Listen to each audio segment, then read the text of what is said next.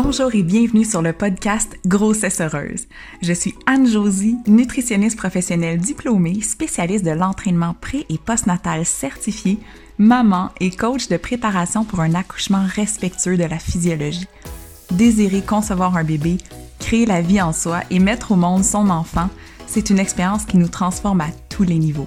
J'ai créé ce podcast pour complémenter tout ce que j'enseigne à travers mes services de coaching et programmes en ligne, pour te partager mon expertise de professionnel de la santé et mon expérience de maman au quotidien, pour te guider et être à tes côtés au fil de cette grande aventure qu'est la maternité.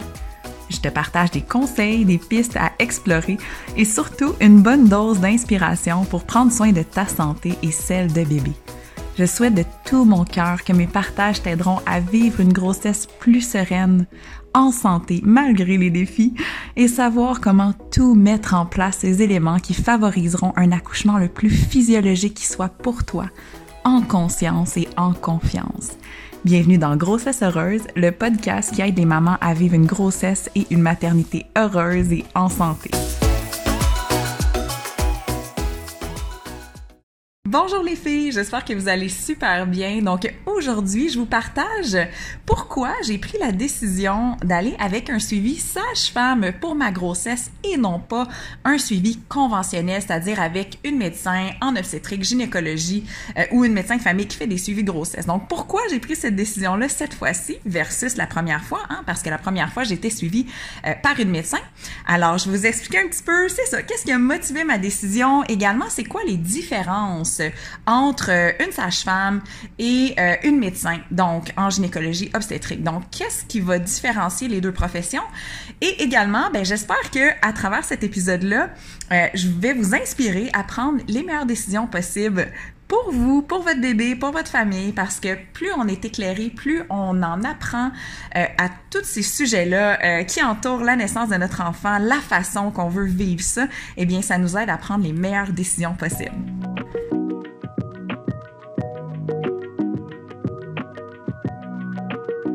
Alors, on se lance. Pourquoi j'ai choisi d'aller avec une sage-femme? Comment je m'y suis pris aussi par comment que ça fonctionne pour avoir un suivi sage-femme? Qu'est-ce qui m'attire de cette profession-là? Donc, j'en ai beaucoup à vous dire aujourd'hui. Euh, premièrement, je vais vous partager un petit peu comment j'ai découvert la profession. Parce que, en toute honnêteté, moi, dans ma tête, quand on tombait enceinte, c'est simple. On se fait référer à un médecin, puis on commence un suivi de grossesse avec un médecin. Donc, moi, dans ma tête, c'était ça l'officiel. Il n'y avait pas d'autres options. Donc, quand j'ai commencé, euh, justement, quand j'ai commencé le processus, c'est vraiment comme ça que je voyais ça. Moi, dans ma tête, c'est euh, les hôpitaux, euh, c'est l'endroit le plus sécuritaire pour avoir un enfant. Euh, tu sais, je me suis vraiment pas questionnée plus loin. Alors, quand je suis tombée enceinte de mon premier bébé, bien entendu, ben j'ai demandé à mon médecin de famille de me faire une référence. Et ça l'a tombé parce que c'est sûr, en tant que nutritionniste clinicienne, moi, j'ai pratiqué en médecine familiale pendant plusieurs années dans un grand euh, de Montréal euh, extrêmement extraordinaire, le Jewish General Hospital pour ne pas le nommer. Et la qualité des soins à cet endroit-là, elle est exceptionnelle. Donc pour moi, c'était sûr que d'être suivi à cet endroit-là par une médecin de l'équipe, j'étais entre bonnes mains. Alors je me suis pas posé plus, plus de questions que ça. Et c'est comme ça que mon suivi grossesse a commencé vers environ peut-être 9, 10, 11 semaines, euh, j'ai eu mon premier rendez-vous avec euh, ma médecin. Et je dois dire que euh, j'ai été grandement choyée. Parce que vous savez, en tant que nutritionniste prénatal, entraîneur, maintenant je travaille beaucoup en préparation pour la naissance. Donc j'accompagne mes clientes non seulement dans l'optimisation de leur santé pendant la grossesse afin d'optimiser leur accouchement parce que notre état de santé, la nutrition qu'on a, les mouvements qu'on fait ou qu'on ne fait pas pendant la grossesse ont un gros impact sur comment notre accouchement va se dérouler. Mais au-delà de ça, il y a toute une préparation aussi mentale, physiologique. Comment vraiment accompagner notre corps là-dedans pour qu'on arrive top, top, top le jour de l'accouchement. Maintenant que je fais ça principalement comme métier, euh, donc nutritionniste et plein d'autres choses avec mes clientes, eh bien, j'entends toutes sortes d'histoires. Mes clientes me partagent euh, toutes sortes de discussions qu'elles ont avec leur médecin et c'est certain que d'une médecin euh, à l'autre, ce n'est pas pareil. D'une institution à l'autre, ce n'est pas pareil. Donc, faut faire attention. Qu'est-ce que je vais vous partager aujourd'hui? Euh, c'est des concepts généraux pour vous aider à, à savoir un petit peu qu'est-ce qui se passe euh, dans ce genre de suivi. Mais il faut savoir que chaque médecin, ben, c'est des humains à la base. Donc, ils ont leurs valeurs, ils ont leur façon de faire, ils ont leur conditionnement, ils ont leurs croyances. Et ils sont aussi dans une institution. Alors, les valeurs de l'institution à un certain hôpital vont être complètement différente d'une autre institution. Euh, les protocoles vont être différents aussi. Donc, on pense que c'est tout pareil, puis qu'on n'a pas vraiment à se poser de questions, puis à se casser la tête sur « Oh, qu'est-ce que moi je préférais? » Mais dans les faits, il y a vraiment beaucoup de différences d'un suivi à l'autre. Donc, moi, j'étais suivie euh, et l'affaire, comme vous savez probablement, euh, en tant que conjointe dans une famille militaire, eh bien, on a déménagé en pleine grossesse. Donc, j'ai vécu deux différents suivis médicaux. Puis, je vais vous dire une chose, c'était complètement différent. Euh, même si toutes les deux, elles étaient spécialisées en gynéco et en suivi de grossesse. C'était une approche, mais un suivi complètement différent. Donc, il faut vraiment garder ça en tête. On pourrait avoir un suivi de grossesse super personnalisé, euh, avec une médecin super à l'écoute, comme ma première médecin qui m'a suivi, avoir des rendez-vous quand même assez longs dans lesquels on aborde le plan de naissance, nos souhaits, euh, tu sais, qu'on fait vraiment un travail d'équipe avec notre médecin, qu'on peut lui partager, nous, comment on aimerait vivre ça et qu'elle nous écoute, qu'elle nous accueille là-dedans. Donc, ça, ça, il y en a des médecins comme ça. Mais ce n'est pas tous les médecins qui sont comme ça. Et quand j'ai déménagé, j'ai eu une autre médecin. Mes suivis duraient 4 minutes et quart. On mesure la bédaine, on mesure la pression artérielle, on prend le poids. Est-ce que tout est correct? Euh, ça va tellement vite, euh, je suis à peine rentrée que je suis ressortie. Donc, c'était vraiment complètement différent et beaucoup plus impersonnel. Donc, c'est sûr que je me suis beaucoup plus sentie comme un numéro, une patiente, bing, bing, bing, une après l'autre. Euh, on ne connaît pas mon nom, on ne connaît pas mon histoire. Euh, donc, donc c'était quand même euh, très différent, d'un suivi à l'autre. Mais dans la plupart des cas, quand on est suivi par une ou un médecin, il y a beaucoup de protocoles qui sont euh, mis en place que, ce soit au niveau du suivi grossesse, mais surtout aussi au niveau de la journée de l'accouchement. Puis moi, c'est ça que je me suis rendu compte. La plupart du temps, quand on est suivi euh, dans une institution, c'est pas nécessairement ce médecin-là qui va être sur place, qui va être de garde le jour de notre accouchement. Donc, quand on est suivi, disons, de façon conventionnelle, il y a bien des chances que on arrive à l'hôpital, euh, qu'on soit géré comme n'importe quel autre patient qui se rend, qui, arrive, puis que euh, personne connaisse notre nom, qu'il y ait un roulement de personnel, que, que ça soit vraiment impersonnel. Puis moi, c'est ça que j'ai vécu à mon accouchement. Euh, quand je suis arrivée à l'hôpital, la médecin qui me suivait, ben de un, elle savait même pas mon nom, on n'avait pas vraiment créé de relation. Euh, J'étais vraiment juste un numéro finalement dans le système. Euh, versus euh, ce que je veux vivre cette fois-ci. Et j'y viens. je vais vous partager un petit peu la différence de ce que je suis en train de vivre avec ma sage-femme euh, versus mon premier suivi. Donc, ce qu'il faut savoir, c'est que je me suis présentée à l'hôpital, personne me connaît, euh, j'ai aucune idée, je connais pas le nom de personne, je suis en train de donner naissance, je suis en train de, de pousser mon bébé, puis euh, je, je, je, je suis avec des inconnus. Et moi, j'ai pour mon dire que donner naissance, en fait, la naissance d'un petit bébé, c'est tellement le moment le plus spécial de la vie d'une femme. Puis une des choses qui facilite tellement la physiologie puis la, façon qu'on va vivre ça puis qu'on va être heureuse puis satisfaite puis qu'on va en sortir grandi, épanouie de notre accouchement, c'est toute la relation autour, c'est tout le vibe, c'est tout c'est les gens qui vont nous supporter, c'est comment on va être accueilli, comment on va être écouté, comment on va être supporté et non pas juste OK, je viens de faire ton épidural, OK, je reviens dans deux heures. Tu sais, c'est c'est euh, c'est différent vraiment euh, d'une institution à l'autre, oui, mais le suivi sage-femme versus euh, un suivi conventionnel en institution. Donc, c'est quoi en fait la profession de sage-femme? Ben, en fait, les sages-femmes, là, c'est des professionnels de la santé. Donc, ils ont vraiment des années à l'université, dans une faculté de médecine. Alors, c'est vraiment une profession médicale, tout autant valables. Donc, ce qui est intéressant de savoir, c'est que les sages-femmes, là, euh, ils font autant d'études que les autres professionnels de la santé, dont, euh, on va nommer les dentistes, les optométristes, peu importe. Sauf qu'elles sont spécialisées en, euh, en physiologie féminine, donc tout ce qui touche la gynécologie, le système reproducteur féminin, donc la santé au féminin, l'accompagnement des grossesses, la naissance, tout ça. Donc, c'est des spécialistes vraiment formés de façon académique, de façon approfondie. Donc, elles ont une spécialisation pour accompagner les femmes. Donc, tu sais, moi, quand je vais voir mon dentiste, j'ai vraiment confiance en ses compétences en ce qui a trait à ma santé buccale. c'est la même chose quand je vais voir mon optométriste, qui est mon papa.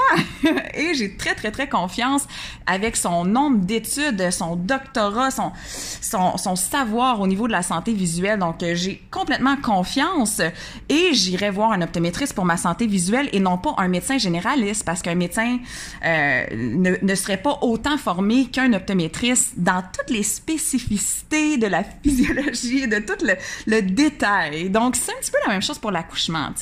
Euh, les médecins sont formés, puis on a des, des médecins obstétriciens gynécologues euh, qui vont faire des euh, spécialisations. Donc, c'est sûr qu'ils ont beaucoup, beaucoup d'années d'études, mais ce qu'il faut savoir, c'est que ces professionnels-là, ils sont spécialisés en pathologie. Alors, c'est des médecins qui vont être formés pour savoir comment euh, poser des interventions, comment, euh, dans le fond, effectuer euh, des interventions. Donc, on peut parler de césarienne, on peut parler de toute autre intervention mécanique pendant la grossesse, pendant l'accouchement, idéalement.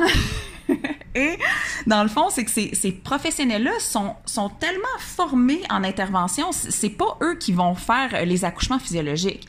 Euh, c'est pas ça leur préférence. Eux autres, ils aiment ça opérer, ils aiment ça mettre les mains à la pâte. Et dans un accouchement non pathologique, on va dire un accouchement normal, donc une grossesse normale, quand on n'a pas de pathologie, de problème de santé, euh, qu'est-ce qu'on veut finalement? C'est tout simplement accompagner, supporter la physiologie pour que le processus naturel se boucle euh, tout naturellement et de façon la plus harmonieuse possible. Et c'est pas en intervenant que ça, ça va se passer. Au contraire, on sait qu'à chaque fois qu'on intervient de façon non nécessaire, on entrave les hormones de l'accouchement. Donc, on entrave la gestion de la douleur. Donc, à chaque fois qu'on intervient, on vient tuer l'ocytocine, on vient affecter les ratios hormonaux qui nous aident à mieux gérer notre douleur. Donc, dans un accouchement sain, quand une maman a pas de problème de santé, sa place n'est pas en pathologie. Elle n'est pas en, elle n'est pas euh, dans une attitude de ah, il va sûrement avoir un problème, mais plutôt ah, on est dans une situation normale. Donc, on va accompagner normalement le processus physiologique pour le faciliter. Donc, la profession de sage-femme, c'est ça, leur spécialité. Donc, elles sont formées, oui, pour faire euh, certaines interventions de base, on pourrait dire, euh, par exemple, au besoin euh, faire des points de s'il y a des déchirure. Elles sont formées pour faire certaines euh, certaines interventions comme ça, mais dans le cadre d'une grossesse normale et non pathologique. Donc, si on a un suivi sage-femme pendant notre grossesse, puis que, oups, on découvre qu'on a un problème, on va dire, je sais pas moi, des fibromes ou euh, une pathologie en cours de grossesse qui fait qu'on devient plus à risque, eh bien là, la sage-femme va nous référer à un praticien, donc qui est spécialisé en pathologie, donc gynécologue, obstétricien, qui sont les spécialistes pour gérer les problèmes, donc les problèmes médicaux, les pathologies ou les, les, situations plus à risque. Donc ça c'est important de savoir ça, parce que finalement la sage-femme euh, est complètement en mesure d'accompagner puis d'assister une maman en travail tout aussi bien et je dirais même sinon plus que tout autre professionnel de la naissance dans le disons dans euh, dans le contexte médical conventionnel. Puis je dis sinon plus parce que la majorité et beaucoup de praticiens, de professionnels de la naissance, médecins, gynécologues, tout ça, la majorité ont vu très peu dans le cadre de leur pratique d'accouchement non médicalisé, d'accouchement sans intervention.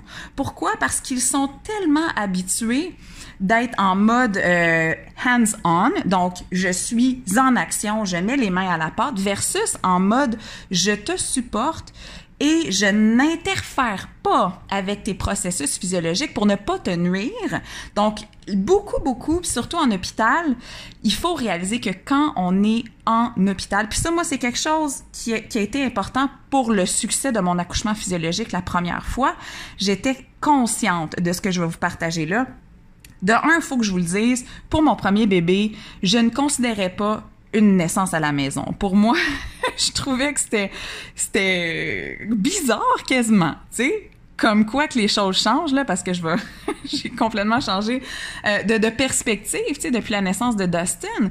Euh, sauf que en fait, pour moi, pour le premier, c'était sûr que j'allais accoucher en hôpital parce que j'avais vraiment un conditionnement. J'étais certaine que pour moi, accoucher, c'est quelque chose de super risqué, puis que c'est important d'être à l'hôpital au cas où qu'il arrive quelque chose. T'sais, pour moi, c'était l'environnement le plus sécuritaire à ce moment-là. Puis, une maman qui choisit son lieu d'accouchement, devrait y aller avec son intuition, puis l'endroit que elle, elle sent le plus sécuritaire. Donc, pour mon, mon premier accouchement, c'est ça que je sentais. Donc, il n'y a pas de problème d'être allée comme ça. Mais j'ai beaucoup appris.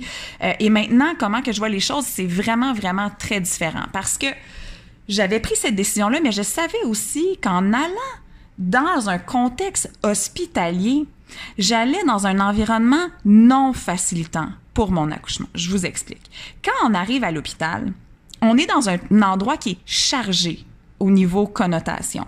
Euh, on a peut-être accompagné quelqu'un de malade à l'hôpital. On a peut-être nous-mêmes été malades. On a peut-être vécu des expériences de, de, de, gynécologie dans le passé que, qui nous ont rendus inconfortables. Tu sais, je pense, moi, dans mon cas, j'ai eu des pap tests euh, qui ont sorti anormal dans ma vie. Donc, j'ai eu des colposcopies à l'hôpital. J'ai eu des, j'ai eu un LIP à l'hôpital. Donc, pour moi, quand que je vais à l'hôpital, c'est que j'ai un problème et je me sens pas super à l'aise. Je suis pas comme épanouie dans cet environnement là, Je suis comme ah, tendue, puis c'est pas un environnement dans lequel je me sens à l'aise comme chez nous. Versus chez nous, je connais chaque raccoin de ma maison. Je peux m'évacher sur le divan, aller dans le bain. Je suis super à l'aise chez nous. Je suis dans mes affaires. Donc, ce qu'il faut réaliser, c'est que dès qu'on s'en va dans un environnement autre qu'on ne connaît pas, qu'on n'est pas familière, de par la nature de notre espèce, qu'est-ce qui est écrit dans notre ADN, pour notre survie, dans le processus d'accouchement, les hormones vont être facilitées si on se sent en confiance dans un environnement familier. Parce que pour survivre, il fallait pas accoucher n'importe où, n'importe quand, dans un environnement non safe, ok? Donc ça fait que quand on est dans un environnement qu'on ne connaît pas, qu'on se sent, qu'on se sent observé, tu sais, à l'hôpital, on peut pas plus se sentir observé que ça, tu sais?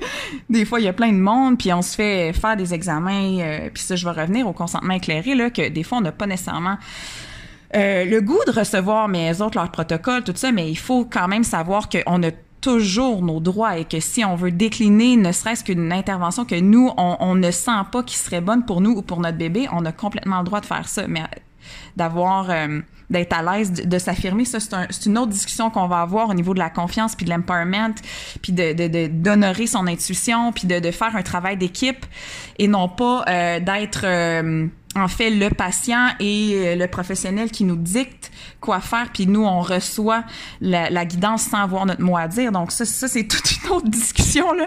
Sauf que quand on va dans un hôpital, on dirait qu'on est déjà prédisposé à avoir cette attitude-là. Le professionnel sait, moi, je me fais dire qu'est-ce qu'il faut que je fasse. Eux autres, ils savent, ils font les interventions. Moi, je subis, OK? Et en sachant que cet environnement-là aussi, il y a plein de grosses lumières. OK, on n'est pas dans une belle petite pénombre euh, intime dans laquelle on peut vraiment s'ouvrir puis être à l'aise de montrer nos organes génitaux à tout le monde. C'est complètement différent. Il faut savoir que comment qu'on se sent dans, dans notre environnement, ça a un impact direct sur notre physiologie parce que nos pensées vont créer des réactions physiques. OK, c'est pas ésotérique là, ça c'est vraiment la neuro euh, la neurophysiologie là, on, on c'est établi là. Si je me mets à avoir peur ou à être stressée ou à me sentir pas à l'aise, eh bien qu'est-ce qui va se passer dans ma physiologie? Un réflexe normal de survie, tout va shut down. Pourquoi pensez-vous que euh, souvent à l'hôpital on va parler d'une progression du travail qui va ralentir ou qui va, qui va arrêter pour aucune raison, euh, puis qu'on va être obligé d'aller en césarienne parce que le travail ne progresse pas assez vite ou oh le bébé tout à coup il est à risque. Souvent là, c'est en raison des circonstances environnementales, ne serait-ce que par le fait de se sentir observé, ne serait-ce que par tout le bruit, le va-et-vient dans la chambre, euh, vient, vient checker ici, ressort, en, euh, une autre personne qui rentre, oh, changement de chiffre, je sais plus c'est quoi son nom à elle, mais là, euh, ça va être elle qui va être là. Ben, coudon, ok, salut. Tu sais, un autre inconnu, d'autres inconnus. Puis tous ces paramètres-là, la grosse lumière sur nous, tout ça, c'est toutes des choses qui vont shut down nos bonnes hormones de l'accouchement qui, elles, l'ocytocine, va aider nos contractions à être efficaces. OK? Donc ça, c'est important de savoir ça. Puis moi, j'étais vraiment au courant de ça à mon premier accouchement. Je savais qu'en m'en allant à l'hôpital, même si c'est là que je voulais être, parce que c'est là que je me sentais le plus sécure pour cette première grossesse dont j'avais, oui, des connaissances parce que je m'étais bien préparée, mais vraiment pas autant que maintenant. Et ce qu'il faut réaliser, c'est que même si c'est là que je voulais accoucher puis que j'avais pris une décision éclairée, eh bien, euh, j'étais consciente dans quoi je m'embarquais. Là. Je m'en allais dans un environnement non facilitant. Donc, il fallait que j'aille des stratégies pour pallier à ça. Donc, bien entendu, euh, il y avait dans mon souhait de naissance, je voulais demander au personnel de garder la lumière tamisée le plus possible, d'avoir de la musique calme pour me créer ma petite ambiance à moi. Euh, donc, tu sais, c'est des choses que je voulais mettre en place pour recréer plus un, une petite bulle style homey. Là, tu sais, on est bien chez nous, c'est cosy, même si j'étais à l'hôpital. Mais reste que la vérité, c'est que même si j'ai tout fait ça, le fait d'être à l'extérieur de chez nous, ça a quand même eu un impact que maintenant je perçois comme un peu plus négatif. Donc, je vais vous partager un petit peu de ce côté-là, tu sais, parce que une des choses qui m'a beaucoup, beaucoup aidé à ce que mon accouchement se passe bien, malgré les interférences hospitalières, c'est euh, le fait d'être resté chez moi très, très, très longtemps pour, pour vivre en fait presque tout mon travail. Donc, bien entendu, la phase latente, la phase de latence, ça peut durer une journée, deux journées, trois heures, quatre jours. Tu sais, ça varie vraiment d'une femme à l'autre. Et certaines femmes, dès qu'elles sentent des contractions, euh, ah, elles se rapprochent tout ça puis se rendent à l'hôpital. Tu sais, il faut vraiment faire attention pour pas aller à l'hôpital trop tôt. Là. Moi, j'ai vraiment la profonde conviction et bien entendu avec tout le savoir et toutes euh, vraiment euh, les connaissances au niveau de la physiologie. Maintenant, je sais que plus on reste longtemps chez nous, c'est vraiment la meilleure chose à faire parce que de cette façon-là, on va être dans notre propre environnement avec notre cuisine, on peut manger, continuer de s'alimenter, se faire un petit smoothie, euh, aller dans le bain, aller dans la douche, aller marcher dans notre voisinage, revenir chez nous, être, confortable sur notre divan, euh, pas avoir de demander la permission pour aller aux toilettes ou pour, ou, tu sais, c'est con, mais quand on n'est pas chez nous, c'est pas pareil comment qu'on est. tu sais, on n'est pas 100% à l'aise. On est comme chez quelqu'un d'autre ou donc à l'hôpital, donc on sait qu'il y a des règles, on sait que, bon, ça je peux-tu, ça, je... puis les, les lieux aussi, on les connaît pas. Donc, c'est complètement différent. Donc, moi, c'est ça que j'ai fait. J'ai resté très, très, très longtemps chez moi et je suis partie à la dernière, dernière minute quand mes contractions étaient très rapprochées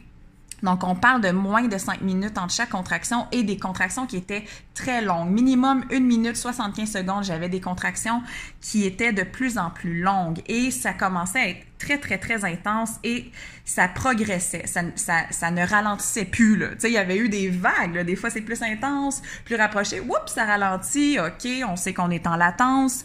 Mais là, c'était vraiment, c'était là. Et là, on est allé à l'hôpital et euh, j'ai passé 40 minutes à l'hôpital. J'ai poussé mon bébé puis ça a été, euh, ça a été fait. Mais ce qu'il faut quand même réaliser, c'est que maintenant, looking back, j'ai quand même des petites déceptions malgré tout le bonheur que ça m'a apporté, puis le fait que grâce à la préparation que j'avais faite, qui avait pallié au fait que le suivi médical, c'est souvent beaucoup euh, des chiffres, on mesure, euh, tu sais, on fait pas nécessairement un accompagnement euh, approfondie de préparation à ce qui s'en vient à la naissance, à la parentalité. Euh, alors, c'est sûr que moi, j'avais fait euh, des, des, cours en parallèle. Donc, moi, je considérais que le suivi médical, c'était une chose, mais je, je me fiais pas là-dessus pour être prête. Là.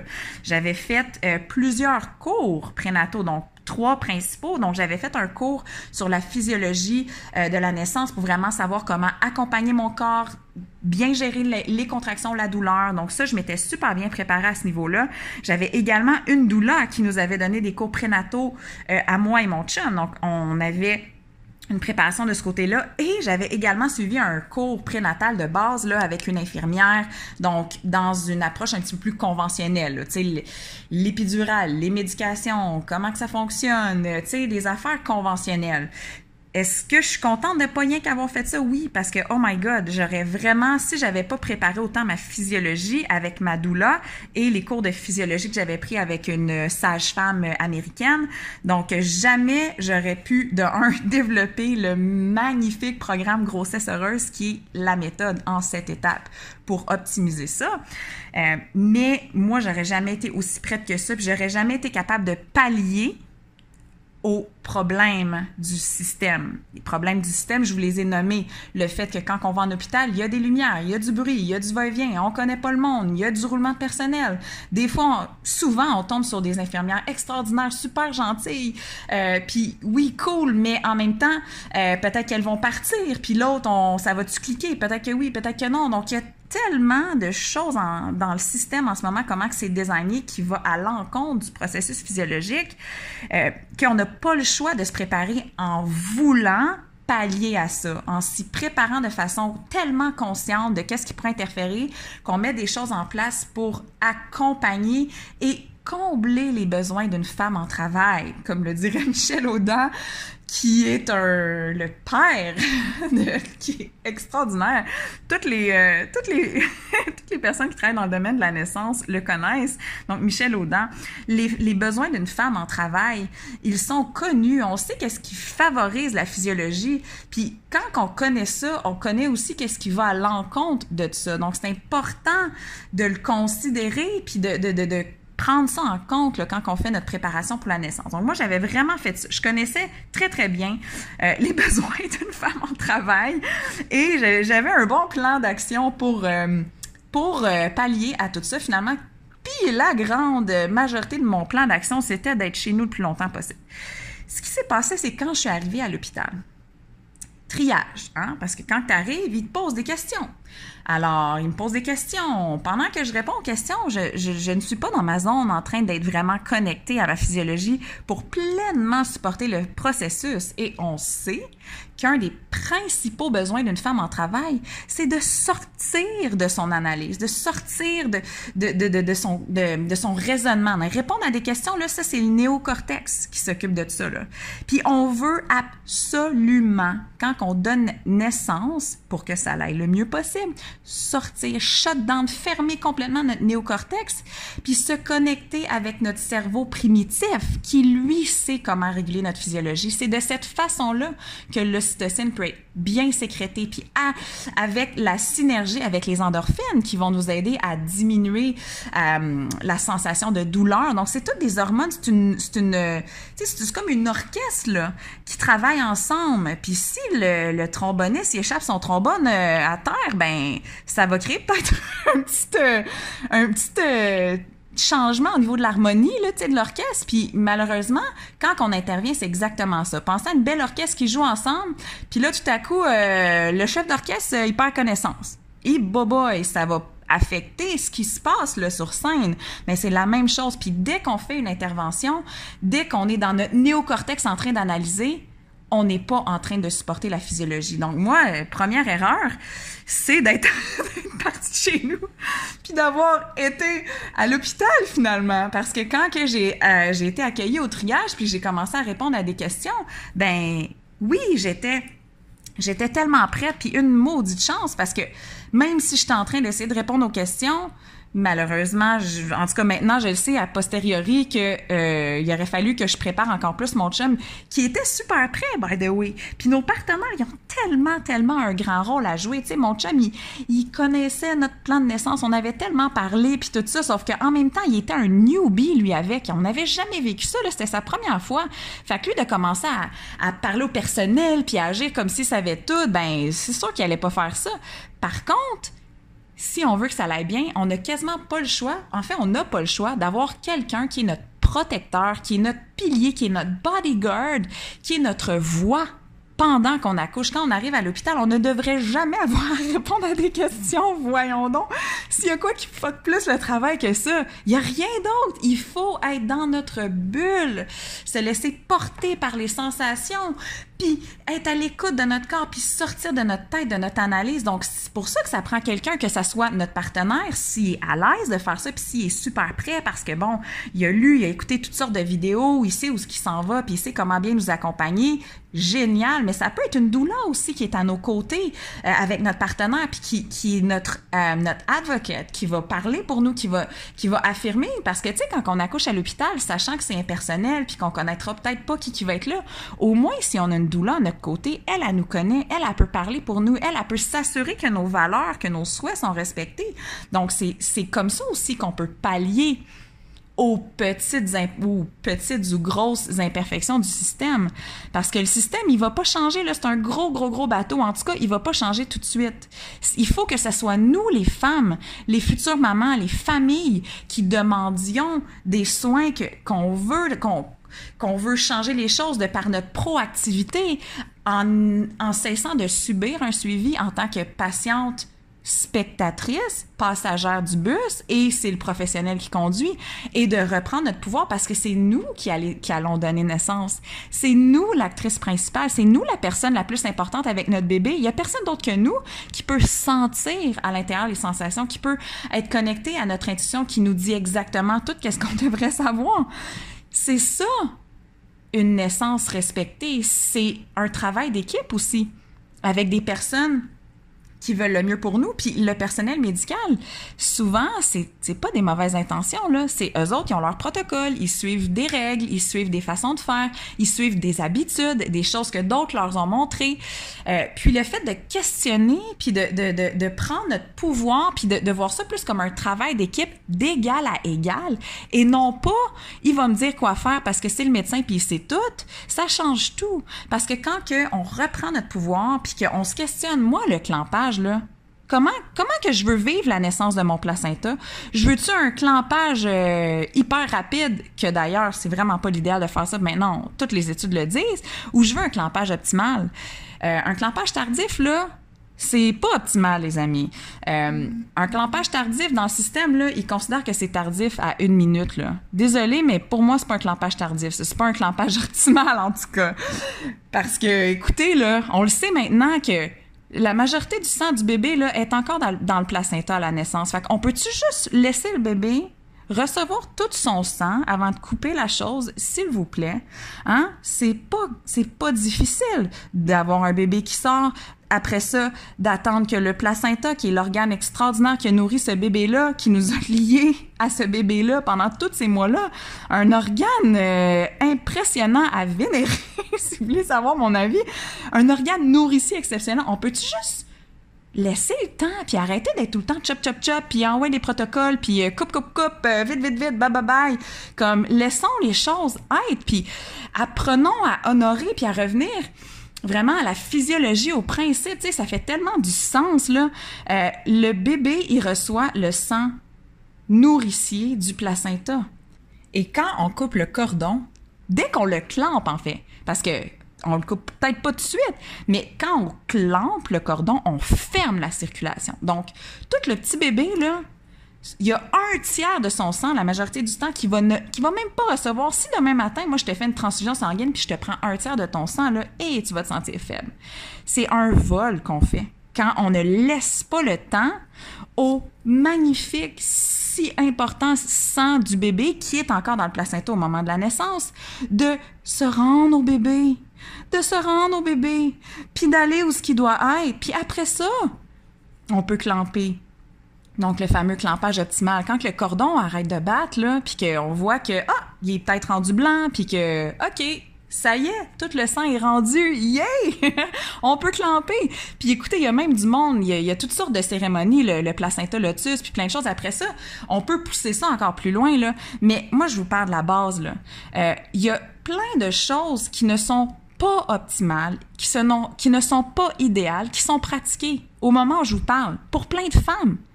Pourquoi vous me direz, mais voyons, la médecine, ça doit être optimal, qu'est-ce qu'ils font? Non, non, parce qu'un système, c'est long à changer. Ça prend je sais pas combien de temps, écoutez, des décennies, au moins une bonne grosse décennie, quand que les études sortent pour changer les protocoles, pour changer les systèmes en place dans des grosses machines. C'est comme ça, malheureusement. Donc, les bonnes pratiques, evidence-based ne sont pas toujours implémentés dans les grandes institutions. Pourquoi? Parce que les praticiens ont leurs habitudes. Changer une habitude, là, entre vous et moi, on va se le dire, là, en tant que nutritionniste, je le vois comment c'est pas facile de changer les habitudes. Mais c'est la même chose que ce soit des habitudes de nutrition ou des habitudes professionnelles. Si tu es habitué de faire quelque chose, tu vas pas le changer du jour au lendemain. Même si la science est claire, on va dire sur le clampage tardif, il y a encore des médecins qui clampent super vite, là. Puis moi, j'avais demandé un clampage tardif pour mon premier bébé, puis ils m'ont clampé à une minute. Euh, moi, je, regarde ça, puis c'est une information que j'ai lue dans mon dossier médical que j'ai commandé parce que je voulais savoir, savoir les éléments dont je ne, me souvenais plus. Parce que quand on est en train de pousser un bébé à l'extérieur de soi, dans cette intensité-là, on est ailleurs. Donc, il y a certains éléments que je, que je me... Que, je me demandais, tu sais, finalement, comment que ça s'est passé. Tu sais, j'ai même plus conscience, je me souviens même pas, tu sais.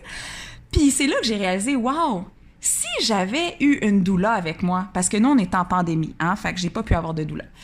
Euh, parce que j'en avais une, puis ma fabuleuse doula Alex, elle aurait été présente dans d'autres circonstances. Sauf que si j'avais eu une doula, elle, là, elle l'aurait dit Hey, ma, ma, cliente, elle veut qu'on prenne le temps, c'est du clampage tardif, on va attendre au moins cinq minutes, idéalement plus, mais c'était minimum cinq minutes, moi, que j'avais désiré dans mon plan de naissance. Euh, puis également euh, des interventions non désirées parce qu'elles sont protocolaires. Le fait de le fait d'injecter de la des hormones synthétiques, donc pitocine, euh, en post-accouchement, dans la transition, à toutes les mamans, alors qu'on leur demande pas si elles veulent ça ou pas. Tu sais.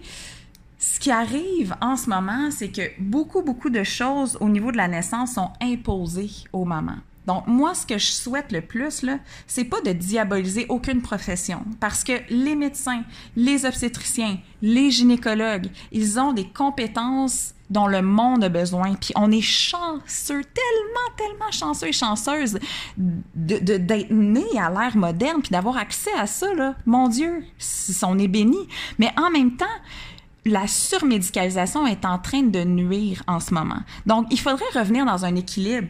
Moi, je pense que le fait de, de, ramener tout ce qui est les naissances euh, naturelles, les naissances normales, les, les, grossesses normales, dans une approche physiologique, dans une approche hands-off, on accompagne la femme, on la supporte, on l'écoute, on est là pour elle, mais on n'a pas besoin de couper puis, puis d'injecter puis de, contrôler la naissance. Non, on peut l'accompagner et l'optimiser juste par une présence attentive. Puis c'est ça que je réalise au niveau des suivis sages-femmes, euh, la différence. Puis écoutez, il y a des médecins qui ont cette approche-là. Donc, il y a autant, il y a, des médecins, c'est plus rare. Moi, dans ce que j'entends dans mes clientes, euh, certaines mamans vont demander à leur praticien, euh, tu sais, par rapport à, la position que je pourrais prendre pendant mon accouchement, est-ce que je pourrais prendre cette position-là? Alors qu'on sait pertinemment maintenant que la liberté de mouvement et particulièrement le fait de bouger puis d'être en action pendant notre accouchement, euh, d'avoir euh, recours à des positions qui qui font intervenir la gravité, donc debout, euh, penché vers l'avant, euh, les squats, euh, toutes sortes de positions encouragées. Puis le fait d'aller, en fait, pousser dans une position qu'on sent bonne pour nous, c'est-à-dire être présente à son corps et nos sensations, puis honorer ça, versus contrôler la femme puis lui dire non, là, tu te mets sur le dos, c'est le temps de pousser. Moi, je, moi, j'accouche mes patientes en position sur le dos, on va dire, décubitus dorsal. Qui a autorité sur la femme pour lui dire comment elle devrait se positionner? Voyons donc que ça fait pas de sens. Moi, ça vient tellement me chercher, surtout qu'on sait qu'accoucher sur le dos, il n'y a rien de pire que ça.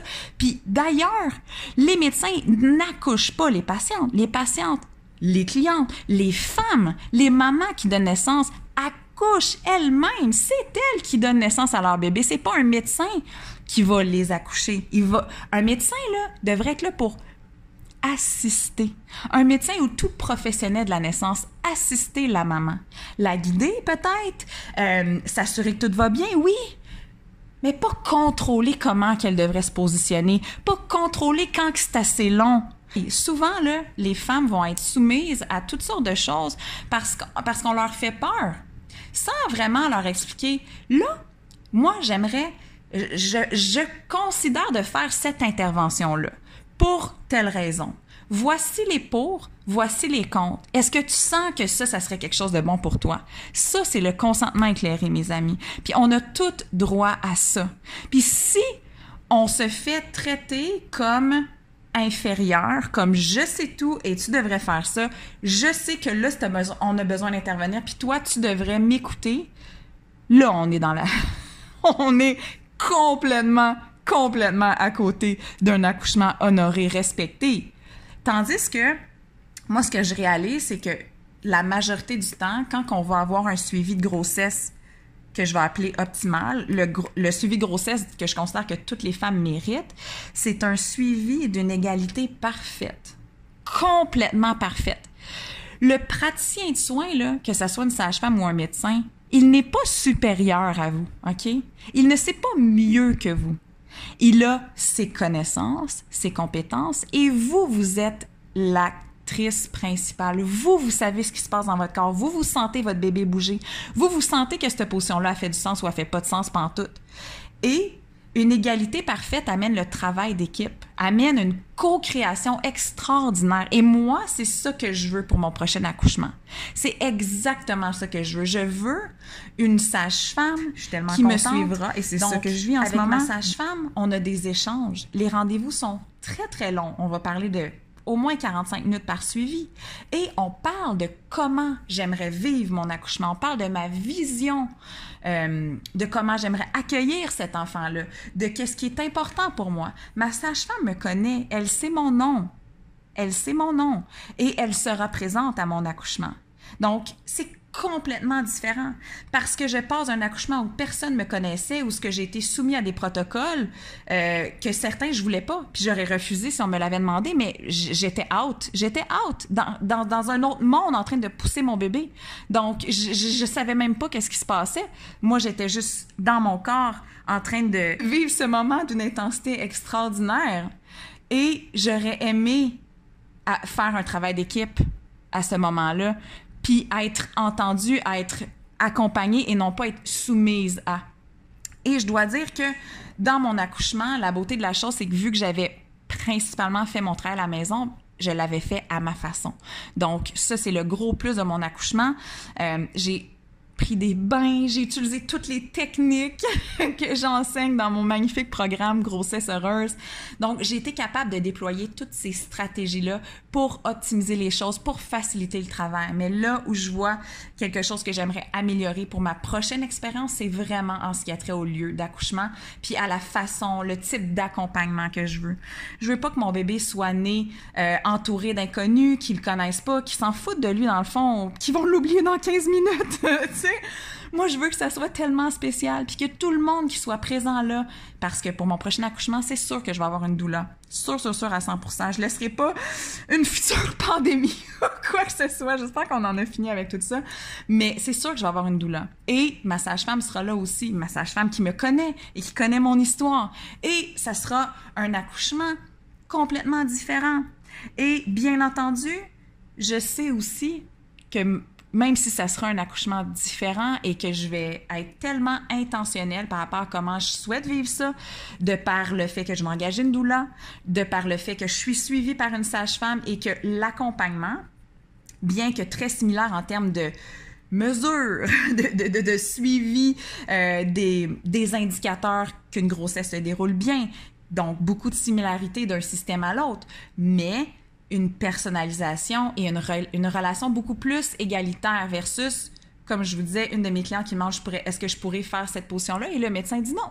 Non, nous, on accouche les femmes comme ça. What? Je peux pas croire qu'à ce moment-ci, dans, dans, dans l'évolution du monde, on soit encore en train de contrôler les femmes comme ça, puis qu'on soit encore en train de soumettre des pratiques qui ne, qui ne respectent pas vraiment l'essence de la femme et son désir. On vient encore contrôler, contrôler. Et ça, ça vient tellement me chercher. Puis c'est vraiment pour ça que je fais ce que je fais, puis que j'ai créé le programme Grossesse Heureuse, parce que je veux mettre le pouvoir entre les mains des femmes, entre les mains des futures mamans, entre les mains des familles. Puis ça, ça commence par s'éduquer, s'informer, mais pas juste s'informer un petit peu en faisant un petit cours prénatal de base qu'on n'apprendra rien ou pas grand-chose ou juste la base, mais vraiment s'informer à fond la caisse. Parce qu'on s'en va donner naissance, puis ça, c'est grand. Puis on devrait être prêt. Puis pas juste à peu près. Donc, c'est pour ça, cette fois-ci, que j'ai choisi un suivi sage-femme. De un, parce que j'ai envie de donner naissance dans un lieu sacré, dans un lieu avec une belle énergie, dans un lieu qui me ressemble. Et ce lieu-là, ben, c'est chez nous. Moi, j'ai envie de donner naissance à mon prochain bébé dans le confort de mon foyer. Ma vision pour cet accouchement-là est similaire pour ce qui est de ce que je désirais pour mon prochain pour mon premier accouchement, c'est-à-dire de vraiment être pleinement présent, d'accompagner mon corps, de respirer, d'utiliser toutes sortes de techniques. Donc, il y a 16 techniques que je vous enseigne au module 7 du cours Grossesse Heureuse. Utilisez toutes ces techniques-là pour vraiment potentialiser ma physiologie et accompagner mon bébé dans sa grande entrée et lui offrir le meilleur départ qui soit. Donc ça, ça c'est commun. C'est ça que je voulais pour mon premier bébé. Je savais qu'en étant super prête, puis qu'en en sachant comment bien faire les choses au niveau nutrition, entraînement, préparation, potentialisation de ma physiologie, mind hacking pour mieux gérer ma douleur, je savais que ça, ça faciliterait les choses et que ça, ça mettrait toutes les chances de mon côté d'avoir un accouchement sain, qui progresse bien. Donc ça, c'est exactement pareil. J'ai cette même mentalité-là. Mais cette fois-ci, je m'en vais même un petit peu plus loin dans le sacré de la chose, dans le quel environnement j'aimerais que ce petit bébé-là commence sa vie? Entouré de qui? Avec quel genre d'énergie? Toutes des personnes qui me connaissent, qui connaissent notre famille, qui connaissent nos valeurs, qui connaissent nos souhaits. Et non pas des inconnus qui suivent des protocoles, mais que dans le fond, il n'y a rien de personnalisé. Tu sais, c'est un petit peu différent. En fait, c'est très différent comment que je veux vivre ça cette fois-ci. Et bien entendu, qu'est-ce qui a motivé ma décision?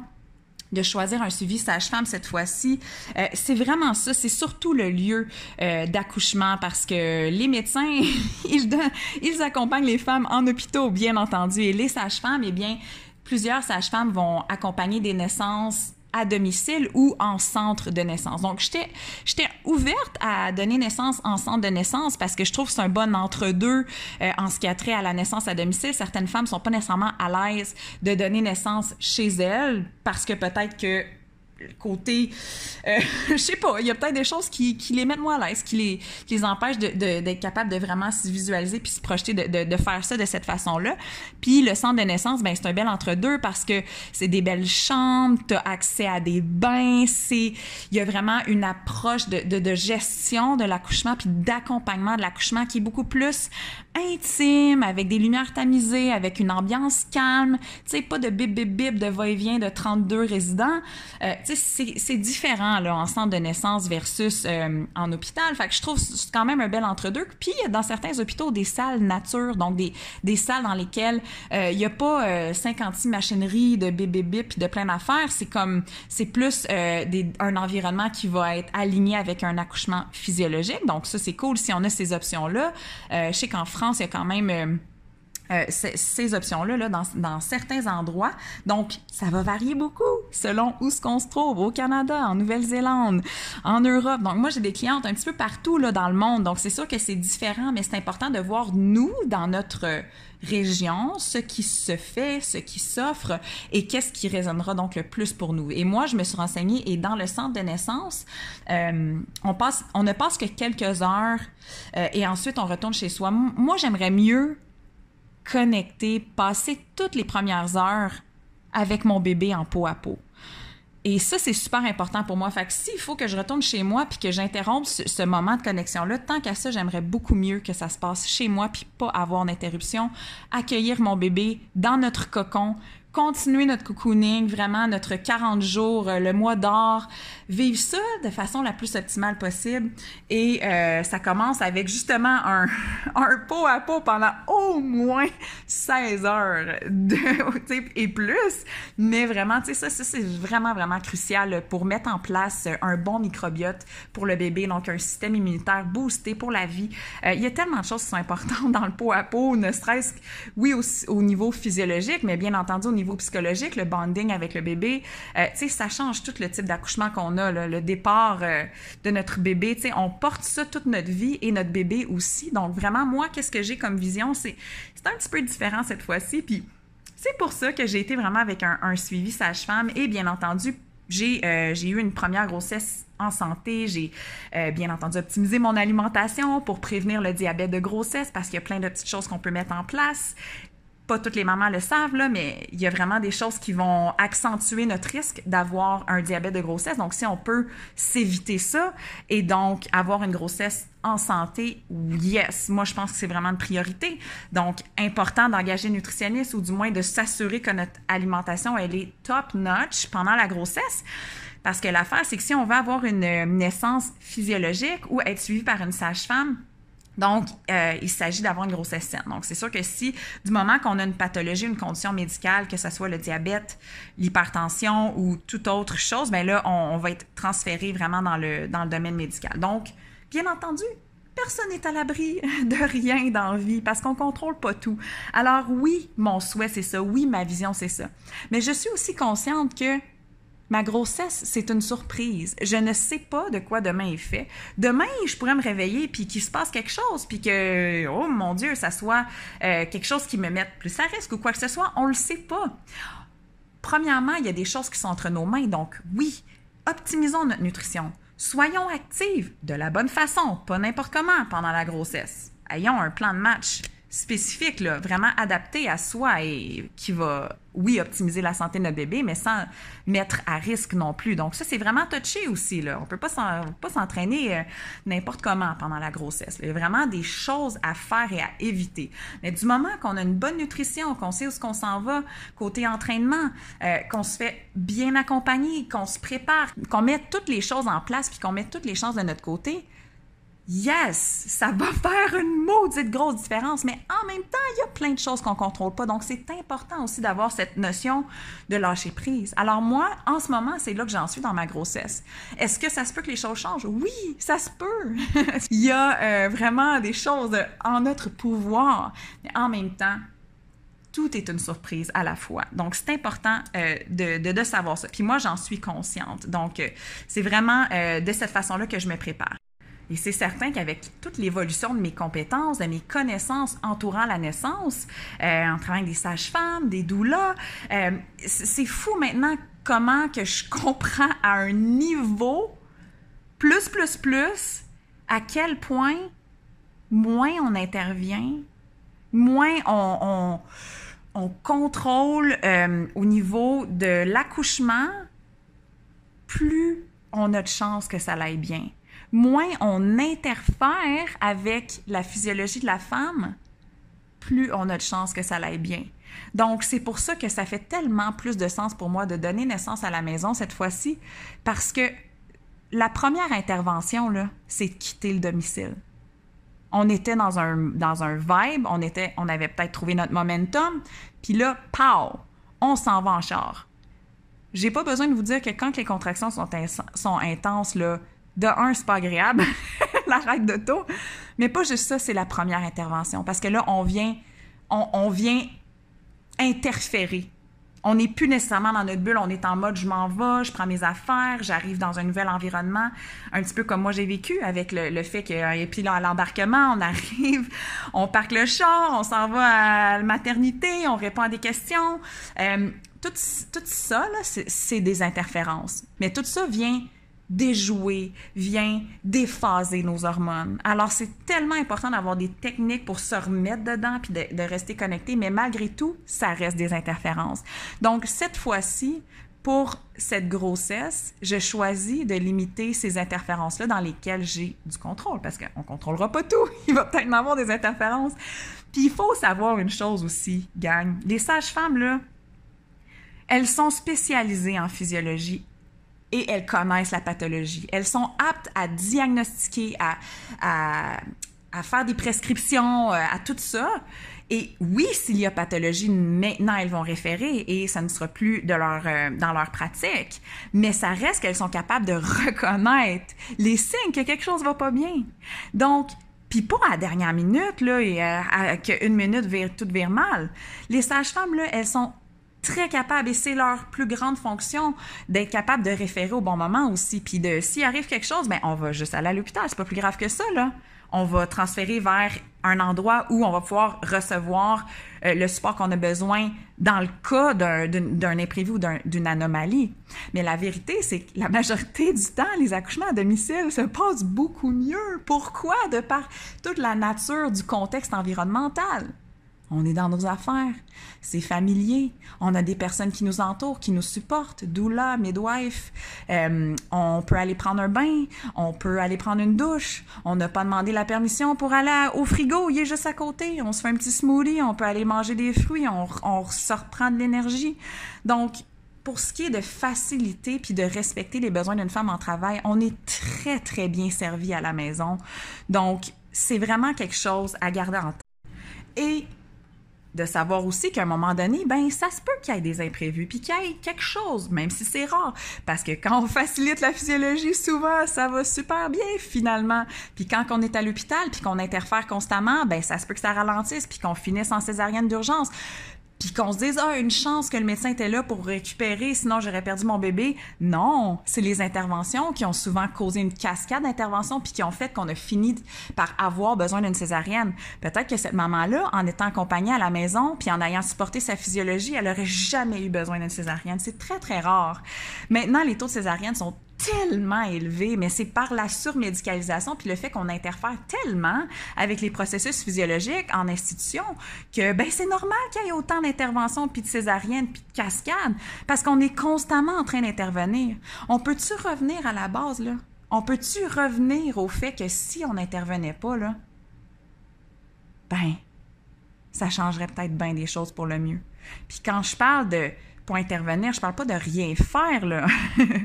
Puis quand je dis rien, de pas rien faire, je veux dire surtout un accompagnement global, un accompagnement d'être à l'écoute de la femme. Tu sais, une sage-femme, là, qui est hands-off, qui va accompagner la femme, qui va la supporter, ne sera pas constamment en train d'intervenir. C'est un art aussi d'être là pour elle, de la supporter selon ce qu'elle a besoin. Des fois, c'est des toucher physique, des fois c'est du massage, des fois c'est euh, juste de rester dans un coin puis de laisser la, femme faire son chemin à travers cet accouchement-là. Euh, moins on interfère, plus la physiologie suit son cours. Puis si éventuellement on a besoin, euh, il y a de quoi qui bloque, ben la sage-femme, hein, elle nous envoie à l'hôpital puis elle vient avec nous. Puis c'est bien correct. Donc moi, en cette grossesse complètement normale, avec aucune pathologie, je vois pas pourquoi j'irais dans un hôpital. Ça ne fait pas de sens pour moi. Un hôpital, pour moi, c'est euh, lorsqu'on a besoin d'une intervention, lorsqu'on a un problème, lorsqu'on a un problème de santé, une grossesse, il n'y a rien de plus naturel que ça. C'est un processus complètement normal. Comme aller aux toilettes faire un numéro 2. Hein? C'est le même principe. C'est juste que c'est pas mal plus intense, on va se le dire. Mais j'ai pas besoin, euh, j'ai juste besoin, en fait, qu'on me respecte, puis qu'on m'accompagne, puis qu'on me guide puis qu'on qu'on s'assure que qu'est-ce qui se passe autour de moi respecte le processus physiologique. Donc, c'est sûr que si vous m'envoyez faire un numéro 2 dans le parc en face avec la grosse lumière puis avec une pancarte qui me pointe pour que tout le monde me voit faire mon numéro 2, ça se peut bien que ça bloque. Puis ça se peut bien que je sois pas capable de me laisser aller dans un contexte où je suis observée. Il y a du bruit, il y a du va-et-vient, il y a de la lumière, de la grosse lumière, tout le monde me voit, je me sens pas à l'aise. C'est certain que mon processus va être, va être affecté. OK? Donc, ce qu'on a besoin quand on accouche, c'est vraiment ça. C'est du support, tellement de support émotionnel, physique parfois, euh, des encouragements, une personne compétente qu'on sait que si on a besoin, elle peut faire les interventions nécessaires, oui, mais que ce n'est pas ça qui est fait d'emblée. Une personne qui a confiance en le processus physiologique. pour avoir confiance en le processus physiologique, ben il faut connaître ce qui se passe. Donc c'est pour ça que c'est très très rare que les gynécologues obstétriciens vont avoir des accouchements physiologiques parce qu'ils sont tellement habitués d'intervenir que qu'ils savent pas comment ne pas intervenir puis sont puis c'est correct chacun sa profession. La profession de sage-femme, c'est tellement complémentaire puis on est tellement comme je disais chanceux d'avoir une profession euh, la profession d'obstétricien gynécologue qui peuvent vraiment euh, faire des interventions aux besoins, les interventions nécessaires, mais c'est toutes les interventions non nécessaires qui ont lieu à chaque seconde partout dans le monde qui viennent vraiment me chercher. Puis en s'informant, bien, bien, bien, bien, bien, en reprenant notre pouvoir en tant que maman qui se prépare à donner naissance et se préparer avec notre partenaire pour que lui aussi sache, hey, on est là-dedans en équipe, là. Lui aussi ou elle aussi ont un rôle hyper important à jouer pour vous protéger, protéger votre espace de naissance. Ils ont un rôle crucial à jouer qui peut tout changer. Complètement. Donc, c'est important de savoir ça puis de se préparer en équipe, là, mais de façon approfondie avec les bonnes personnes que peu importe où ce qu'on va donner naissance, que ça soit à domicile, que ça soit en centre de naissance, que ça soit en hôpital, qu'on soit capable de travailler avec ce qu'on a, puis d'optimiser les choses, peu importe le contexte, parce que c'est possible de le faire. Mais il faut être conscient des failles du système pour être capable de les déjouer être capable de s'affirmer, puis de reprendre notre pouvoir, puis de prendre des décisions éclairées. un, médecin qui dit on va faire cette intervention-là, OK, c'est pas un consentement éclairé, ça. Tu ne tu m'as pas expliqué qu'est-ce qui allait se passer, tu m'as pas expliqué les pour et les contre. C'est pas un consentement éclairé, ça. Donc, c'est vraiment à nous de poser des questions pendant la grossesse aussi sur euh, la, la, façon de gérer telle ou telle situation, comment notre médecin y voit ça, telle affaire, comment que lui aborde ça, le, le, le, le mouvement libre pendant l'accouchement. Est-ce que lui, il veut pas ça pour nous? Il veut absolument qu'on donne naissance sur le dos ou à quatre pattes euh, et aucune autre position ou juste sur le dos? Tu sais, c'est des choses qu'il faut, c'est des questions qu'il faut poser à nos professionnels. Puis si on voit que euh, ils sont vraiment dans le contrôle, puis qu'eux sont vraiment à cheval sur leur façon de faire, puis les protocoles, ben à ce moment-là, c'est entre nos mains aussi de décider est-ce que je voudrais qu'une autre personne m'assiste à ce moment le plus important de ma vie? Ou je souhaite continuer avec ce praticien-là qui est un petit peu pas tout à fait dans mes valeurs ou comment j'aimerais vivre les choses? Mais quand on en a conscience, puis moi j'avais eu une discussion justement avec une de mes clientes qui, euh, qui avait vraiment frappé de la résistance dans son professionnel quand elle lui avait posé des questions sur comment elle aimerait vivre les choses, par exemple le clampage optimal. Elle voulait avoir un clampage optimal qu'on sait qui est le mieux pour le bébé. c'est comme, moi j'aimerais ça que vous fassiez ça. Les études disent que c'est ce qu'il y a de mieux, puis la personne dit non, moi je fais pas ça. Voyons donc, y a-t-il quoi de plus aberrant que ça? Désolé. Sauf que comme à un moment donné, là, faut, faut nommer ce qui est là, là. Puis la personne, elle avait, à cet effet, refusé son désir de faire ce qui est optimal pour son bébé, finalement. Avec une grosse, grosse, grosse résistance. Même chose pour le positionnement. Non, nous, on donne naissance, nous, on accouche nos patientes sur le dos. Hey, franchement, ça, là, faut que ça change. Faut vraiment que ça change, là. Ouf! Et là, là, là, là, là, là. Mais cette cliente-là, elle savait ses droits et elle était capable de s'affirmer. Puis elle savait aussi que pour elle, ce n'était pas possible de changer de médecin. Alors, elle savait qu'en en, s'en allant à son accouchement, elle aurait besoin d'un conjoint fort, protecteur, qui allait l'aider à prendre les meilleures décisions et qui allait être un mur. et que elle, si elle voulait accoucher dans une position, eh bien, parfait elle la ferait, cette position-là, parce que c'est son droit, c'est son droit humain de se positionner de façon à accompagner son corps et que si elle se faisait imposer une intervention qu'elle ne désirait pas, et qu'elle ne sentait pas adéquate à ce moment-là, parce que je vais vous le dire aussi, il y a plein d'interventions qui sont pratiquées, euh, entre autres les épisiotomies, Dieu merci de moins en moins, mais il y a plein encore d'interventions non nécessaires, OK? Les interventions, là, nécessaire. Oui, Dieu merci qu'elle existe, mais en ce moment, là, c'est le festival d'intervention quand on s'en va coucher. C'est too much. On a abusé, puis maintenant, on se rend compte que les épisiotomies, ça cause bien plus de tort, bien plus de tort au périnée qu'une déchirure naturelle.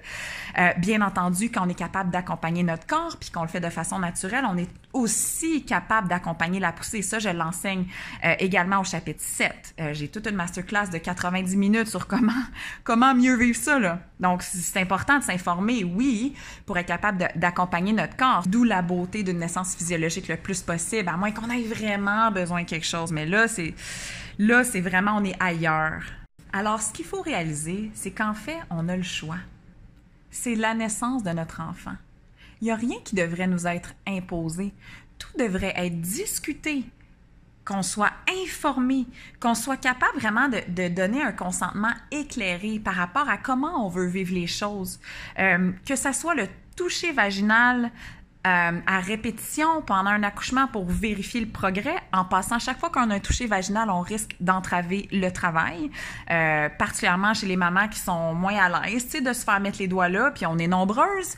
Euh, donc, euh, c'est sûr que plus ça se passe, plus on vient affecter le travail. Donc, c'est important d'en être conscient aussi en tant que praticien euh, dans le domaine de la naissance. Nous-mêmes, en tant que praticiens, chaque fois qu'on intervient, on risque d'entraver le processus. Donc, est-ce que tout ça, c'est vraiment nécessaire? C'est vraiment la question que chaque praticien doit se poser, mais aussi que chaque maman doit se poser par rapport à moi, c'est quoi, comment j'ai envie de le vivre, et en étant bien préparé, en comprenant c'est quoi les processus physiologiques. Moi, j'enseigne tout ça en détail dans le cours, mais en comprenant au niveau du placenta, qu'est-ce qui est mieux au niveau du campage, qu'est-ce qui est mieux au niveau de telle puis telle affaire, plus tu es informé, plus tu es capable de prendre des décisions éclairées, puis d'avoir un échange constructif pendant le suivi de grossesse avec notre praticien. Moi, j'aimerais vivre ça de cette façon-là parce que X, Y, Z.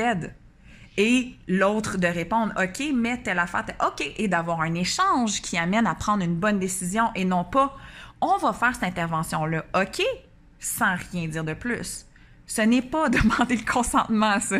Qu'est-ce que tu réponds? OK, mais tu sais, c'est important de poser des questions. Puis je veux juste dire que dans les médecins, il y en a qui sont extraordinaires. Moi, j'en connais plein, euh, particulièrement aux États-Unis. J'en ai eu une aussi extraordinaire qui m'a suivi euh, pendant mon début de grossesse euh, au Jewish General, qui était qui était à l'écoute, qui prenait le temps. J'avais des échanges d'égal à égal avec ma médecin, et c'est ce que je souhaite pour chaque maman. Et des sages-femmes, la majorité, ça va être cette façon-là. Ça va être une prise de décision partagée versus imposée. Ça, c'est ce que je trouve qui est une principale différence, malgré comme je vous dis, qu'il y a des médecins exceptionnels qui ont vraiment cette approche-là, qui est une approche de travail d'équipe.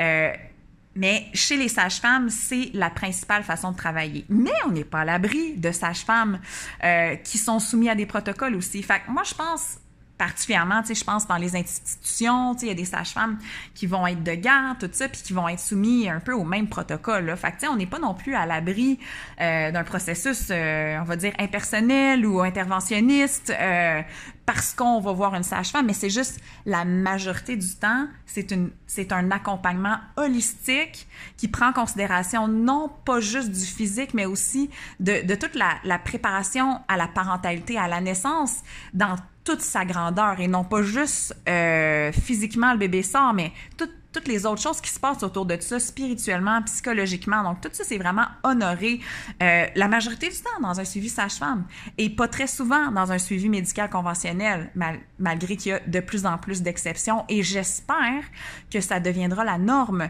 dans les années qui vont suivre. remettre les, les les pendules à l'heure en ce qui a trait aux meilleurs soins offerts aux femmes, puis comment accompagner la physiologie et sortir du contrôle puis de l'interventionnisme excessif qui cause tellement de tort aux mamans en ce moment, puis qu'on va toutes se réveiller collectivement, puis qu'on va une naissance à la fois changer le système, et ça part de nous. Ça part de nous. Les mamans enceintes, ça part de nous. Demandez mieux, questionnez mieux, reprendre notre pouvoir. C'est comme ça qu'on va changer les choses. Donc, c'est exactement pour cette raison-là que j'ai choisi d'aller avec une sage-femme cette fois-ci pour vivre un accouchement respecté, pour honorer ma physiologie, mais au maximum. être écouté pleinement, puis être accompagné au complet euh, de A à Z pour cette préparation à, cet événement tellement spécial, puis vraiment le sacré de la chose aussi. Puis souvent, les sages-femmes, c'est ce petit je ne sais quoi, euh, cette, cette connexion spirituelle chez plusieurs, euh, cette, cette notion d'intuition, cette notion de la puissance de la femme, honorer ça, puis vraiment euh, encourager ça. L'empuissancement. C'est vraiment ça, vivre l'accouchement comme une transformation, quasiment comme un rite de passage, parce que ça, en est un. Euh, tu sais, toute cette, transformation-là versus juste on sort le bébé, y es-tu en vie, merci, bonsoir, on passe à l'autre femme, après, on sait pas c'est qui qu'on. tu sais, oh mon Dieu, je veux que ça soit personnel, je veux que ça soit sacré, je veux que ça soit comme ça cette fois-ci. Puis, je savais même pas que ça existait au Québec. Tout ce que je vous dis là. Je savais même pas qu'il y avait une profession qui se dédiait à accompagner les femmes pour ce genre de naissance-là. Parce que j'étais vraiment conditionnée, tout comme beaucoup de mamans, à penser qu'une grossesse, ben, c'est à l'hôpital qu'on suit ça, puis qu'on, que ça se passe, tu sais, un accouchement. Puis c'est quand j'ai lu pendant mon premier suivi le livre Naissance heureuse d'Isabelle Brabant, un livre que je recommande à toutes mes clientes. C'est un must. Si tu n'as pas lu ce livre-là, va te l'acheter. C'est un incontournable. Et dans ce livre-là, euh, elle parlait justement de la profession de sage-femme. Puis j'étais comme Ah, ah, OK, c'est donc bien cool ça. Euh, moi, j'étais suivie par une médecin à ce moment-là, puis elle était géniale en début de mon autre grossesse. Mais reste que ça m'avait ouvert les yeux, puis la conscience sur qu'est-ce qui existe, puis euh, justement la profession de sage-femme. Donc, j'avais trouvé ça comme super intéressant de lire ça, puis c'est ce qui m'a ouvert l'esprit. Puis ensuite, en parlant avec euh, Alex, puis tu sais, dans notre cours aussi grossesse heureuse, Alex Laguesse, on explique justement doula, sage-femme, euh, les différences, les avantages, suivi gynéco, tout ça. Donc, euh, je voulais quand même vous en parler un petit peu, certaines différences qui existent dans ce genre de suivi-là, mais reste que c'est vraiment tout ça qui m'a amené à connaître cela et par la suite choisir cela. Je vais juste vous expliquer brièvement comment je m'y suis pris en fait pour être suivie par une sage-femme. En fait, ce qu'il faut savoir, c'est que c'est couvert par l'assurance santé euh, dans la plupart des cas. Et euh, en fait, c'est comme d'être suivi par un médecin finalement. c'est juste qu'on fait une demande pour avoir une sage-femme. Donc, euh, moi, c'est ce que j'ai fait. J'ai appelé au centre de naissance de ma ville. Alors, selon la région, moi, j'ai j'ai contacté le c'est ça le centre de naissance où ce que les suivis sages-femmes se font et j'ai été mise sur une liste d'attente j'ai fait deux demandes en fait juste pour être sûre une par courriel euh, sur Internet et une en personne parce que je voulais vraiment, vraiment être sûre de tout mettre les chances de mon côté, que ça soit bien reçu, puis dans le bon temps. Et j'ai fait des suivis par téléphone juste pour être sûre. Et finalement, j'ai réussi à avoir une place et à être suivie par une sage-femme. Si jamais je n'avais pas eu euh, l'opportunité d'être suivie par une sage-femme dans le réseau public, je, mon option, c'était de, de, me trouver une sage-femme au privé, donc euh, private midwife.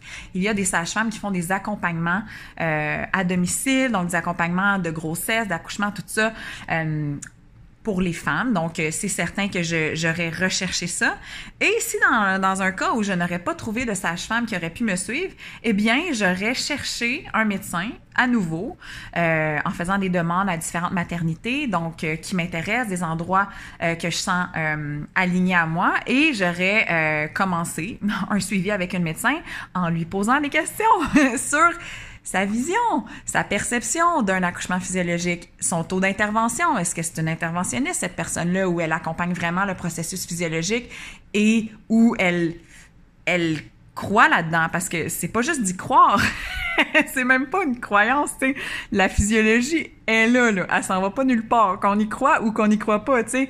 Accoucher sans intervention, sans épidurale, mon Dieu, ça a pas de bon sens. hey!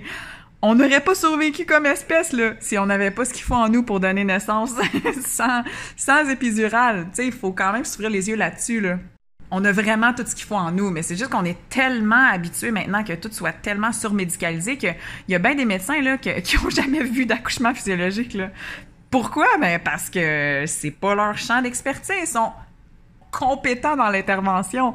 L'accouchement physiologique, c'est boring pour eux autres, sûrement. Là. Tandis qu'une sage-femme, c'est ce qui la fait vibrer, d'accompagner la femme pour accompagner sa physiologie. Donc, bien entendu que si on veut vivre un accouchement physiologique, le plus possible, ben, c'est quelque chose euh, à se préparer énormément autour de notre suivi médical. Parce que c'est pas eux qui vont nous apprendre comment euh, accompagner notre corps. D'où l'importance, moi, je crois, quand on est suivi, du moins dans, dans le conventionnel, par un médecin, tout ça, d'avoir absolument à tout prix une doula qui nous suit pour pouvoir pallier aux problèmes du système. Ceci dit, notre doula est géniale, elle va nous accompagner, tout ça, mais ça l'empêche pas qu'on a besoin, nous aussi, de mettre la main à la pâte puis de s'informer à fond la caisse. Alors moi, c'est un petit peu comme ça que j'ai vécu ça. Je, souhaitais euh, de tout mon cœur de pouvoir trouver une sage-femme cette fois-ci, euh, mais dans le cas où je, n'aurais pas pu, j'aurais été au privé, ou dans un cas où j'aurais vraiment trouvé personne, là, eh bien, j'aurais été avec un suivi médical et je, je me serais assurée de trouver une professionnelle avec laquelle ça clique et avec laquelle j'ai envie de vivre ça, c'est-à-dire ma grossesse, la préparation de la naissance de mon enfant, là, mon petit enfant, mon précieux. C'est précieux, là, notre petit bébé qu'on a dans notre ventre. Là. Ça, ça devrait être approché et comme ça, comme, comme étant quelque chose de si précieux et spécial, et non pas juste comme on est un numéro, puis, puis, puis that's it, là, tu sais. Fait que moi, c'est vraiment ça que j'aurais cherché, ce genre de professionnel-là. J'aurais posé toutes les questions euh, pertinentes euh, pour aller en savoir un petit peu plus sur leur, leur approche, leur vision de la chose, et ça m'aurait permis de choisir la bonne personne, et par la suite, je me serais engagée et de toute façon, je vais m'engager une doula, c'est certain, pour être présente avec moi à mon accouchement, là, me, me supporter là-dedans et en postnatal également. Là. Donc voilà, j'espère que ça vous a donné une certaine perspective. Peut-être que vous êtes euh, pas nécessairement familière avec le fait que, hey, tu sais, donner naissance à domicile, c'est vraiment cool. Puis genre, ça a vraiment beaucoup d'avantages. Mais non, c'est pas pour tout le monde. Comme euh, n'importe quoi n'est pas pour tout le monde. Il s'agit de trouver la bonne chose pour soi. pour ça, ben, c'est un processus, puis ça passe par une super profonde préparation. Je terminerai l'épisode euh, simplement en vous disant suivez votre intuition. Tu écoutez-vous. Si vous, ça fait du sens d'être suivi par un médecin, Parfait, super. Regarde, moi c'était ça ma première grossesse. Puis j'ai pallié euh, aux, problématiques du système en me préparant extrêmement bien avec une doula, avec le protocole grossesse heureuse, euh, tu sais toutes les étapes pour préparer la physiologie. Donc beaucoup des étapes du protocole, c'est toutes des choses que j'ai appris euh, par la formation que j'ai suivie avec des sages-femmes américaines, avec ma doula, avec les cours avec coprénataux euh, d'infirmières. Donc, tu sais, tout ça, c'est toutes des choses qui m'ont aidé à déjouer le système. Est-ce que ça a été parfait? Non, mais est-ce que j'ai eu un super bel accouchement physiologique sans aucune complication, rapide, qui s'est bien déroulé? Oui, grâce à la préparation que j'avais faite. Parce que si je m'étais juste présentée sans préparation, ça aurait été complètement un autre type d'accouchement. Puis c'est comme ça en ce moment pour beaucoup de mamans euh, qui sont à peine préparés et qui arrivent à leur accouchement euh, en prenant pour acquis que le, euh, le personnel médical va leur dire quoi faire finalement et euh, vont donc devenir l'autorité sur elles et savoir qu'est-ce qui est mieux pour elles finalement et on passe complètement à côté d'un accouchement physiologique respecté à notre couleur, à notre façon quand on ne sait pas à quoi ça ressemble un accouchement comme ça.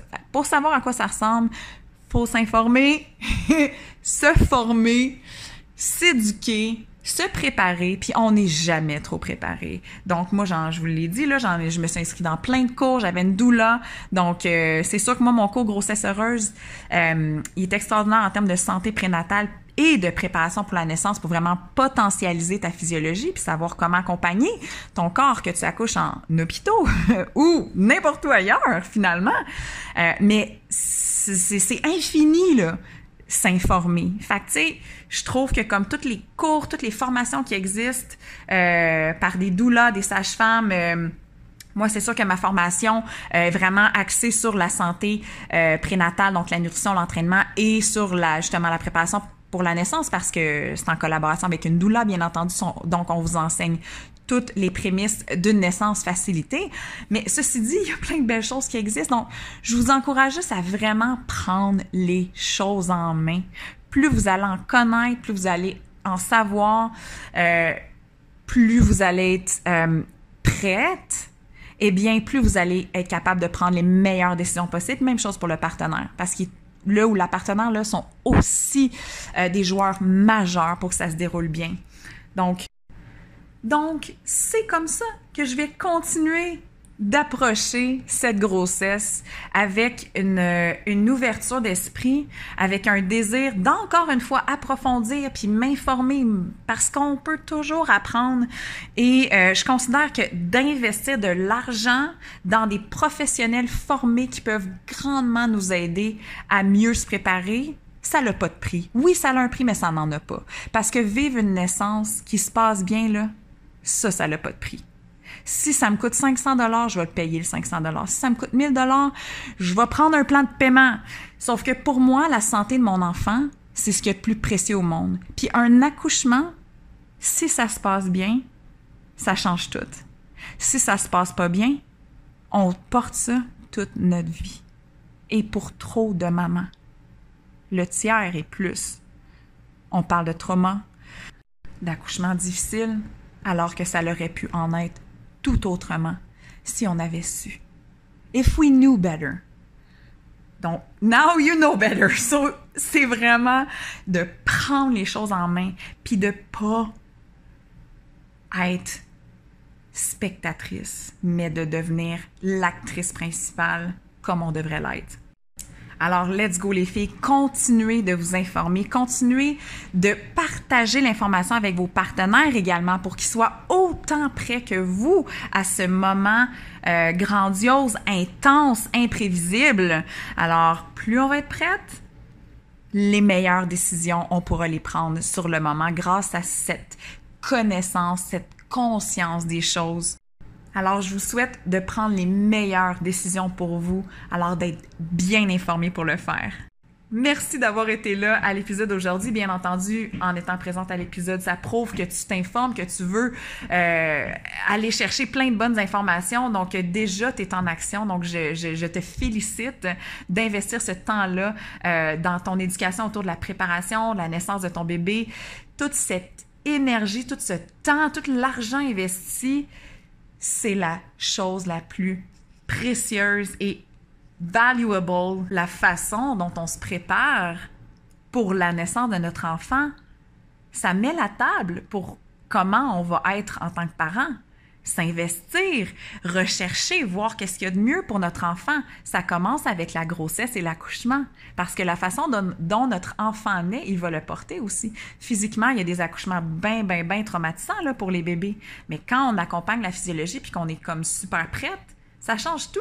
Donc, tout le temps, toute l'énergie, tout l'argent que tu investis pour bien te préparer, ça ne sera jamais perdu. Au contraire, ça va être ta plus grande richesse pour toujours et pour ton bébé, parce que si c'est d'offrir ce qu'il y a mieux, le meilleur départ qui soit. Donc, bravo de prendre le temps puis d'investir en toi. Continue et surtout, bonne suite dans ta grossesse. À très bientôt!